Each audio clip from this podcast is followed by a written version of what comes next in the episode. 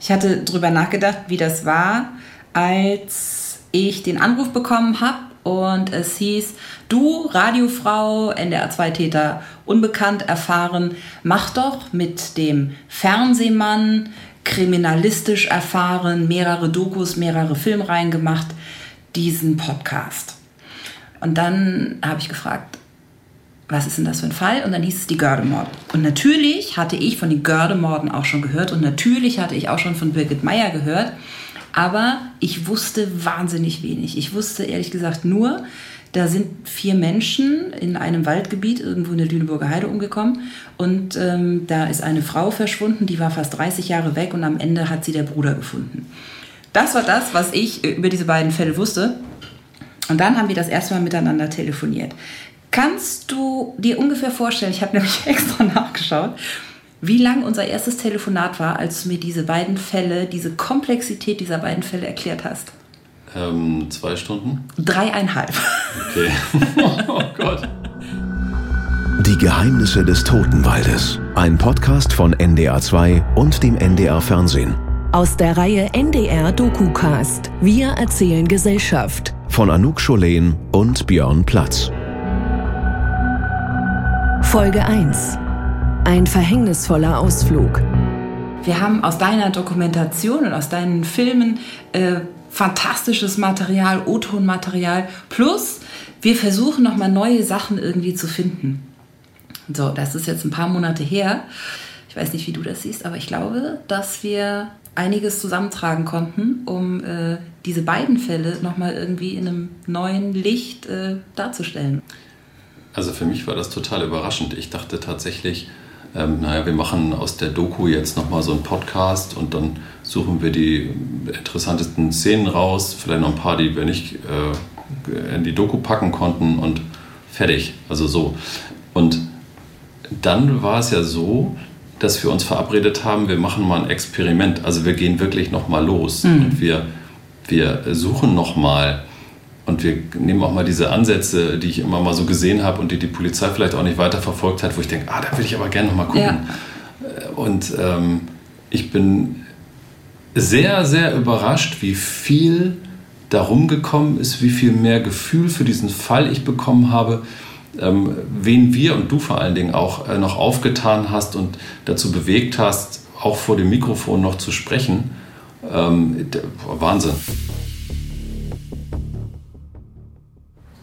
Wollen wir noch einmal mit Farben irgendwie versuchen ähm, ja. zu sagen, wer kümmert sich übergeordnet? 1989 wird die Garde, ein Waldgebiet in der Nähe der Lüneburger Heide, von zwei Doppelmorden erschüttert, die sogenannten Gördemorde. Fast zeitgleich verschwindet eine Frau, deren Leiche erst 27 Jahre später gefunden wird. Heute steht fest, der Täter war Kurt Werner Wiechmann. Ein brutaler sadistischer Killer, der niemals juristisch verurteilt werden konnte und auf dessen Konto möglicherweise noch weitere Taten gehen. Wir beschäftigen uns beide seit Jahren mit Kriminalfällen, mit geklärten und mit ungeklärten. Ich schaue dabei eher auf die Hinterbliebenen. Ich schaue dabei mehr auf die kriminalistischen Aspekte. Wir sind den Spuren der Ermittler nochmal gefolgt, von 1989 bis heute, und haben Erstaunliches herausgefunden.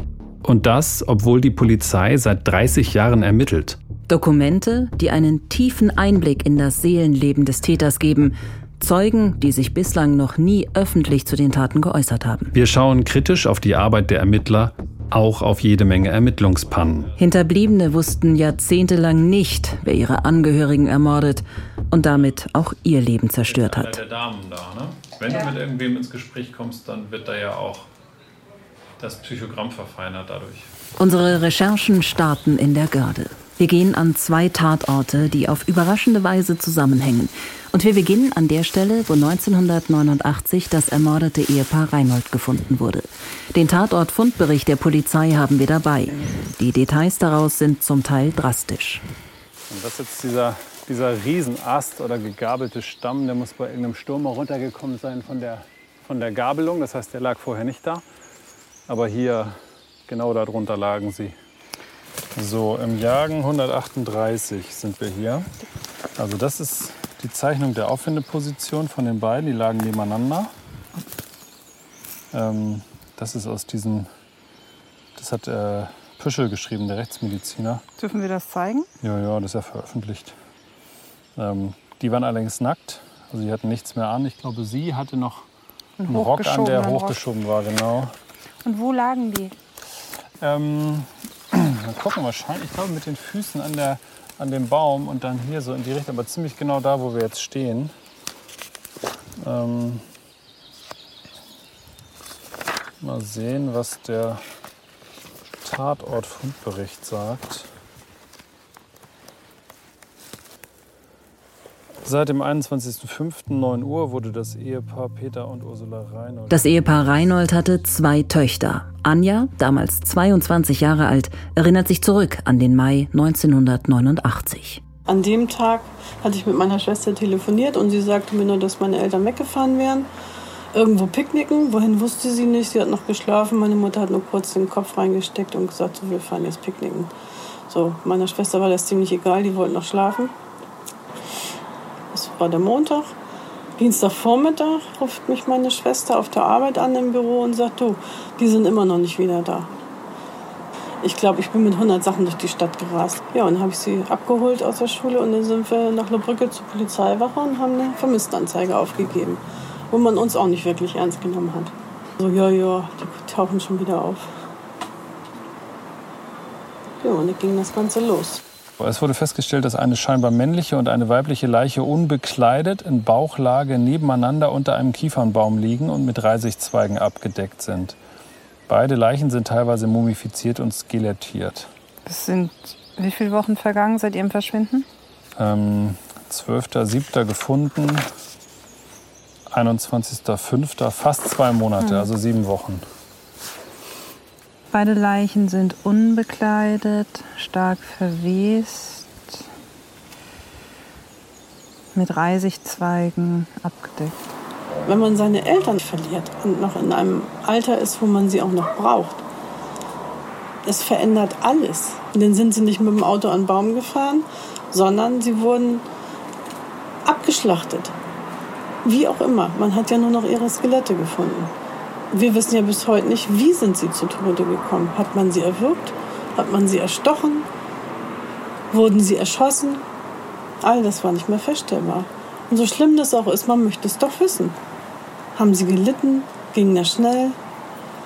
Mein Vater war keiner, der sich äh, duckmäuserig von irgendjemandem was hätte gefallen lassen. Er hat sich bestimmt gewehrt. Allerdings, wenn man eine Pistole vorgehalten kriegt, weiß ich nicht, ob man sich da wehrt. Keine Ahnung, wie man sich da instinktiv verhält. Meine Mutter war eher so ein bisschen duckmäuserig. Hat sie geschrien, hat sie gelitten, wurde sie vergewaltigt. Das sind ja alles Sachen, die fragt man sich immer wieder. So, an den Schädeln und Knochen der Leichen finden sich keinerlei Hinweise, die auf Schussverletzungen hindeuten. Mhm. Und bei der männlichen ist das Bruch des Zungenbeins. Das ist ja hier so ein, am Kehlkopf so ein Mhm. ganz kleiner Knochen, der in der Regel gebrochen wird, wenn man da. Erwürgen. Und bei der weiblichen Leiche ist das Zungenbein nicht mehr vorhanden, aber das kann natürlich auch durch Tierfraß, Tierfraß, oder sowas ja. sein. Die Schweine, die hier mal durchwühlen und so weiter. Die genaue Todesursache bleibt vorerst ungeklärt. Ja. So, und jetzt sieht man hier Ursula Reinhold, goldener Ehering mit Gravur Peter und Verlobungsdatum, Damenarmbanduhr, Ohrclip, buntfarbener Rock mit Blumenmuster. So, männliche Leiche auch, Armbanduhr, Marke Skyline. In den Ermittlungen wird später das Fahrzeug der Reinholds eine wichtige Rolle spielen. Es wurde fernab der Görde gefunden. Der oder die Täter haben es offenbar nach dem Doppelmord aus dem Waldgebiet weggefahren, um eine falsche Spur zu legen. Wichtig ist in dem Zusammenhang der Kilometerstand. Das Fahrzeug wurde am Sonntag, den 28.05., also sieben Tage nach Verschwinden, in Winsen-Luhe sichergestellt. Genau. Ja, 21 ist Fahrradtür weg. unverschlossen. Was, okay, hier steht der Kilometerstand des Fahrzeuges äh, und eine Kilometerdifferenz, die du da offensichtlich reingeschrieben hast. Woher, ähm, woher weiß man, was der Kilometerstand der Reinholds war, bevor ihr Auto von jemand anderem benutzt wurde? Ja, Fahrtenbuch geführt. Okay, wie Getankt. weit ist das Hamburg-Bergedorf bis hierher? Bergedorf. mögliche Fahrtroutenentfernung und so weiter, Ehepaar Reinhold. Also Wohnung Bergedorf bis hier sind 73 Kilometer. Mhm. Wenn man eine andere Route fährt, sind es 80 Kilometer. Das heißt, sagen wir mal so 60 Kilometer mindestens haben die die Fahrzeuge noch mehr bewegt, als sie müssten, um, um Ja. es nach Winsenlohe zu fahren. Dann gibt es noch ähm, Nadeln vom Nadelbaum, Konifernadeln, ähm, Mhm. Buche und so im Auto. Und auch noch irgendwie eine Gattung der Brombeere oder so. Das heißt also, wer immer da in diesem Auto rumgefahren ist, der hat es ganz schön verschmutzt. Und war vorher in irgendeinem Waldgebiet. Als wir das Auto gesehen haben, meine Schwester und ich, haben wir auch beide gesagt, das hat unser Vater nicht geparkt. Nee? Das stand schief. Okay. Mit eingeschlagenen Reifen. Mein Vater hat. Und wenn er dafür eine halbe Stunde gebraucht hätte, das Auto akkurat gerade, niemals mit verdrehten Reifen und am besten noch mit einem Taschentuch hinterher. Der war 300-prozentig penibel, der hätte das Auto nie so abgestellt. Es war unverschlossen und es war Blattwerk im Fußraum. Okay, hier ist alles, was fehlt. Picknickkorb, Thermoskanne, Wolldecke, Fernglas, Walkman. Das ist das, was Sie offensichtlich dabei hatten. Ja, noch bescheuert, ne? Überleg mal, du nimmst einen Walkman mit, aber lässt eine Armbanduhr oder zwei Armbanduhren und einen goldenen Ehering da.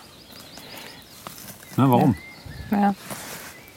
Nee, es ist natürlich einfacher mitzunehmen. Das ist vermutlich alles in dem Picknickkorb. Den trägst du nur weg. Eine Armbanduhr musst du abmachen.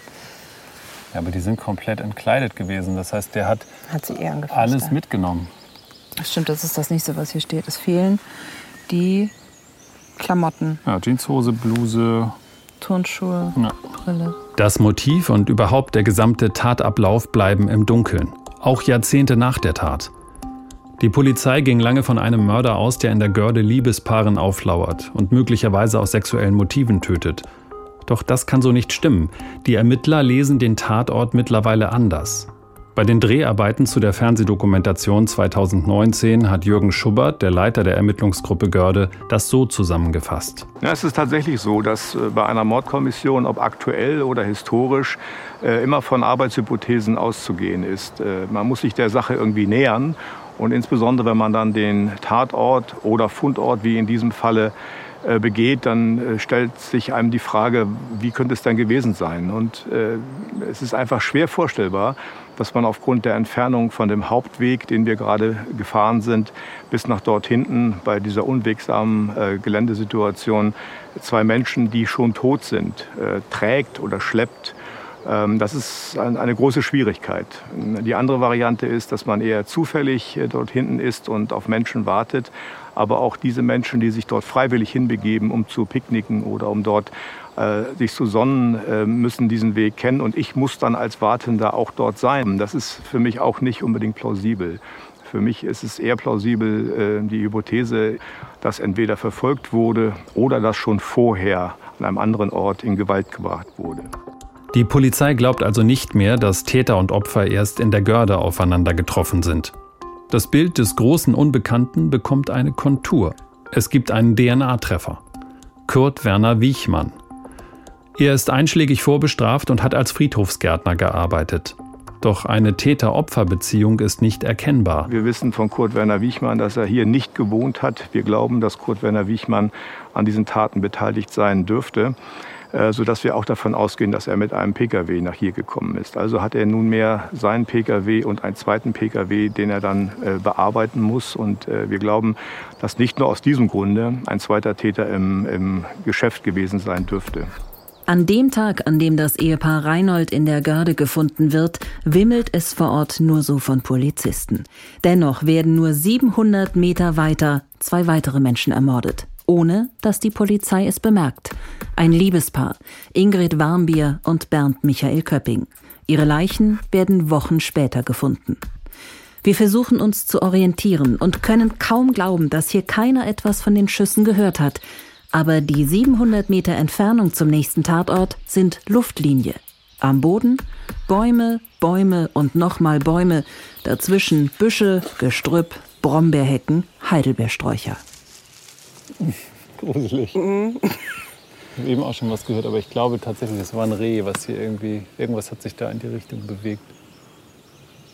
Ich habe es nur gehört, ich habe nichts gesehen. Hm. So.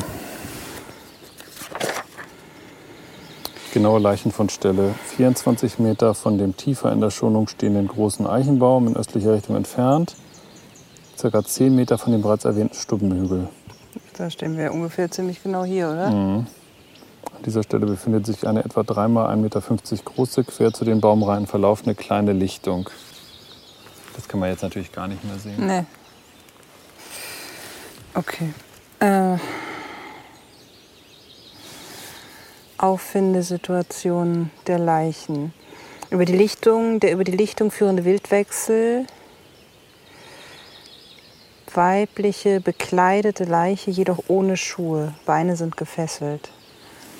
Liegt in Bauchlage unter einer circa sechs Meter hohen Tanne mit breit gefächerten Zweigen, die den gesamten Oberkörper bis zum Gesäß hin schirmförmig nach oben hin abdecken. Die unteren Zweige liegen teilweise auf dem Oberkörper auf. Die gibt es wohl nicht mehr, oder? Nee, nee, das ist hier alles nicht mehr. Ja. Die Fußspitzen liegen fast am Wildwechsel an. Der gesamte Körper liegt parallel an dieser Baumreihe. Hinter dieser Baumreihe, quasi im rechten Winkel, eine scheinbar männliche Leiche, ebenfalls bekleidet, ebenfalls in Bauchlage. Im näheren Umkreis der männlichen Leiche liegen auf dem Waldboden einzeln verstreut mehrere Sachen, Gegenstände, die zu den Opfern gehören dürften. Ein westenähnliches Bekleidungsstück. Das ist auch ganz spannend hier. Blaues westenähnliches Bekleidungsstück mit der Innenseite nach oben. Das heißt, man hat es so ausgezogen. Ja, vielleicht. Oder aber, wenn ich mir jetzt vorstelle, er ist ja von vorne erschossen worden, er musste sich hinknien, Füße sind gefesselt und jemand, also so zieht er so halb die Jacke runter, damit die, Ja. damit die Arme quasi behindert sind. Nicht richtig Ja. gefesselt, aber so, so halb, damit du kein nichts machen kannst. Ja, Vielleicht so. okay. Und dann haben wir ein bisschen weiter entfernt von der weiblichen Leiche ein, äh, von der weiblichen Leiche ein rechter hoher Damenlackschuh. Da liegt noch eine goldfarbene Damenarmbanduhr und ein zweiter linker roter Damenlackschuh. Also sehr verstreut alles. Okay, Todesursache, Kopfschuss von rechts nach links, Einschussöffnung in Höhe des rechten Jochbein. 2019 war ich für die Fernsehdokumentation mit den Görde-Ermittlern hier. Inzwischen eine neue Truppe. Trotz all der Jahre ist es immer noch wichtig, an den Fundorten zu sein, ein Gespür für den Fall zu entwickeln. Jeder schildert seine Eindrücke. Ja, aber mehr Gefälle als, als du, ne? Wenn du stehst. Ja, wir dürfen ja von, von oben runtergegangen. Mhm. Dürfen nicht vergessen, dass der Fundort eben auch hier relativ unaufgeräumt ausgesehen hat. Also das spricht ja eher so für Eile, für Hektik. Es ist ja auch so schon viel ungemütlicher hier als da drüben. Also mindestens ist es kein Örtchen, an dem man zum Beispiel sich sonnen geht oder vielleicht ein Schäferstündchen macht. Ne? Ja. Also nicht hier. Nicht zum Verweilen, Ja, allein auch ja. durch diese Hanglage hier. Für Jürgen Schubber, den Chef der Görde-Ermittler, gibt es einen deutlichen Unterschied zum Fundort der ersten Opfer. Dieser Tatort spricht eine andere Sprache. Wir wissen aus der Akte, dass äh, dieser Fundort, ich benutze den Begriff jetzt bewusst, relativ chaotisch ausgesehen hat. Wenn der erste Fundort äh, der Leichname geordnet war, äh, dann ist es hier so, dass äh, wir hier verschiedene Gegenstände verstreut in der Umgebung gesehen haben, äh, was auf, auf äh, einen, einen sehr, sehr aktiven Vorgang des Ablegens oder sogar eines Kampfes äh, hindeutet. Deswegen wäre eine Arbeitshypothese, dass tatsächlich hier Tatort und Fundort übereinstimmen. Also muss irgendetwas passiert sein, von dem wir nicht wissen, was es ist. Was wir wissen ist, dass es zum Zeitpunkt äh, der Tötung von Frau Wambier und Herrn Köpping in der Nähe eine Suchaktion der Polizei gegeben hat, eben in Verbindung mit dem Auffinden der erstgetöteten Familie Reinhold. Ähm, mag das Grund gewesen sein, dass jetzt in diesem Zusammenhang bekannt, den Tätern, dem Täter bekannt geworden ist, hier ist irgendwas, was uns äh, hindert, ähm, was uns möglicherweise ein sehr großes Entdeckungsrisiko liefert. Wir müssen das, was wir vorhaben, schnell umsetzen. Äh, so würde ich diesen, diesen Fundort tatsächlich deuten. Wir fahren von der Görde aus nach Bad Bevensen, ein interessanter Ort für die Ermittler. Hier wurden sowohl das Ehepaar Reinhold als auch das Liebespaar Warmbier-Köpping gesehen. Wurden sie Opfer einer Verwechslung? Ingrid Warmbier hatte hier am Tag ihres Verschwindens einen Massagetermin und wollte sich danach mit ihrem Liebhaber Bernd Michael Köpping treffen. Oberhalb ist ein Parkplatz, da ist so ein Landgasthof, sowas in der Richtung, Restaurant. und das auch ganz viel Wald und Spaziergehen und so. Da stand ihr Auto, ein silberner Mercedes. Der wurde auch nicht bewegt. Der stand da und blieb da auch. Ähm, und sie muss dann diesen Weg hier runtergekommen sein. Ich meine auch, man hätte in ihren Schuhen, zumindest hat die EG das erzählt, noch Sandreste gefunden, die mit dem Sand hier übereinstimmen ja. könnten zumindest. Also das hat man damals überprüft. Und ist dann wohl hier runtergekommen. Und dann hat sie irgendwie ihren Bernd Michael da irgendwo getroffen. Und ähm, naja, diese, diese äh, Theorie, die die Polizei dann aufstellt, ist eine Hypothese, ist halt, dieser Ort muss irgendwie besonders sein, weil an diesem Ort ähm, sind zumindest die beiden angekommen und dann wohl auch weggefahren. Sein Auto wurde auch in der Görde gesehen. Sein Auto ist aber wieder wieder abgestellt worden. Ja. So. Also warum stellt der oder stellen die Täter das Auto da wieder ab? Und folgen die dem in die Görde oder aber entführen sie ihn und bringen ihn in die Görde? Das ist alles nicht so ganz klar. Eine Entführung hier ist natürlich riskant. Wenn es dämmert und abends spät ist oder so, vielleicht nicht mehr ganz so. Es gibt die Theorie, dass es möglicherweise ein Auftragsmord gewesen sein könnte. Nicht an beiden Paaren, sondern dass es möglicherweise eine Verwechslung gegeben hat. Also diese These würde zumindest sehr, sehr viel erklären. Ähm, weil ja feststeht, beide Paare haben ihren Endpunkt in der Görde gefunden. Beide Paare haben hier auf jeden Fall am Tag ihres Verschwindens, waren sie hier, sind hier gesehen worden.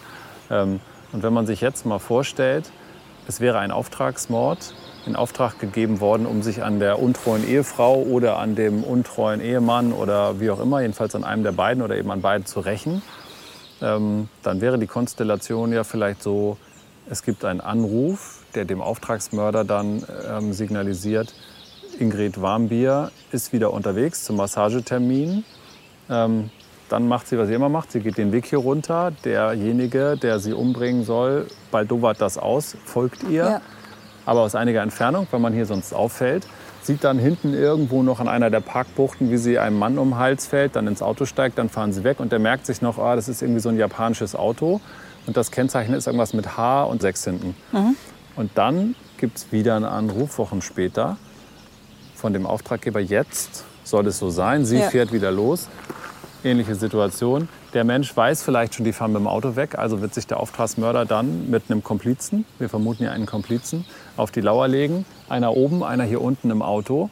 Dann steigt da wieder dieses Paar ein und dann steigen sie zu und fahren los ja. und folgen denen in die Görde, freuen sich, weil das natürlich ein idealer ähm, Punkt ist. Ähm, und dann stellen sie dann fest, als es schon zu spät ist, oh, die heißen ja irgendwie Peter und Ursula Reinhold. Ja. So haben sie also die Falschen erwischt. Und dann paar Wochen später, sieben Wochen später, nächster Versuch. Ja. Dieses Mal klappt Sie gehen vielleicht kein Risiko ein, sondern kidnappen die hier oder wie auch immer. Jedenfalls, die fahren mit denen in die Görde. Es ist ja sehr, sehr unwahrscheinlich, dass die aus freien Stücken genau diesen gleichen Weg in die Görde wählen. Also irgendwo muss irgendeine Art von Entführung stattgefunden haben. Kannst du noch mal kurz was hm. zu den Kennzeichen sagen? Das ist ja auch ein wichtiger Punkt. Die beiden Kennzeichen der Autos und die Typen ja. der Autos. Ja, also das eine war ähm, ein Toyota Terzel, das ist der von ähm, Bernd Michael Köpping, Kennzeichen H für Hannover und dann ein paar Buchstaben und sechs hinten. Und das andere von den Ehepaar Reinhold ist ein Honda Civic. Ähm, der Terzel war weiß, der Honda Civic war irgendwie so silber-metallic, sowas in der Richtung. Aber aus der Entfernung kann man die verwechseln, auch Kennzeichen HH für Hamburg und auch sechs hinten. So, und die Frauen sahen sich auch ein bisschen ähnlich. Also man kann aus der Entfernung die dann auch schon mal verwechseln. Also das wäre zumindest plausibel. Und es würde erklären, warum es keine Serie ist, sondern innerhalb von ja. sieben Wochen zwei Paare, ja. davor nicht, danach nicht, warum es aufhört. Ähm, so. Ein Täter kann versterben, dann kann er keine Morde mehr begehen. Er kann aber auch, genau das, was du andeutest, aus ganz anderen Gründen das Interesse daran verlieren, weiter Paare zu verfolgen. Und tatsächlich ist es ja so, man hat ja sehr lange das so dargestellt, als sei Wiechmann Paaren aufgelauert und hätte Paare in der Görde dann ermordet. Aber es ist schon tatsächlich sehr merkwürdig. Sollten Warmbier und Köpping in die Görde gefahren sein, um da irgendwie einen ungestörten Abend, was auch immer, zu verbringen, hätten sie sich ja spätestens von Polizei irgendwie abschrecken lassen. Also dass beide Paare da gefunden werden, und beide Paare vorher in Bad Bevensen waren, das sind, das sind sehr viele Zufälle. Also als das losging mit den Gördemorden, hat man natürlich gedacht, ein unbekannter Täter, der lauert Paaren auf. Hm. Mittlerweile wissen wir ja aber, zum einen gibt es halt dieses, diesen Ankerpunkt Bad Bevensen, wo beide Paare waren, nachweislich. Der Endpunkt ist klar, mittlerweile wissen wir auch, Biechmann war beteiligt. Es geht ja nicht mehr um irgendeinen Unbekannten, der in der Görde rumlauert, wochenlang, bis endlich mal wieder ein Liebespaar kommt, ja. sondern wir wissen, Wiechmann, seine DNA war in einem der Opferfahrzeuge, Wiechmann war beteiligt. Und damit haben wir jetzt einen Täter, Haupttäter, Mittäter, wie auch immer, der immer in Geldnot war, der Waffen hatte, der ein Gewehr mit Zielfernrohr hatte, der ein Auto mit Autotelefon hatte, sodass man dann vielleicht auch erreichbar ist oder vielleicht auch wie auch immer als Auftragsmörder irgendwie gut agieren kann, kommunizieren kann, sowas in Richtung, der sich in der Wildnis auskannte. Wir haben jetzt also einen Täter. Die Geheimnisse des Totenwaldes. Ein Podcast von NDR2 und dem NDR Fernsehen. Aus der Reihe NDR DokuCast. Wir erzählen Gesellschaft. Von Anouk Scholain und Björn Platz. Dramaturgie Thilo Guschas. Realisation und Technik Michael Woddo. Redaktion Thomas Ziegler. Alle Infos auch unter ndr.de slash Totenwald.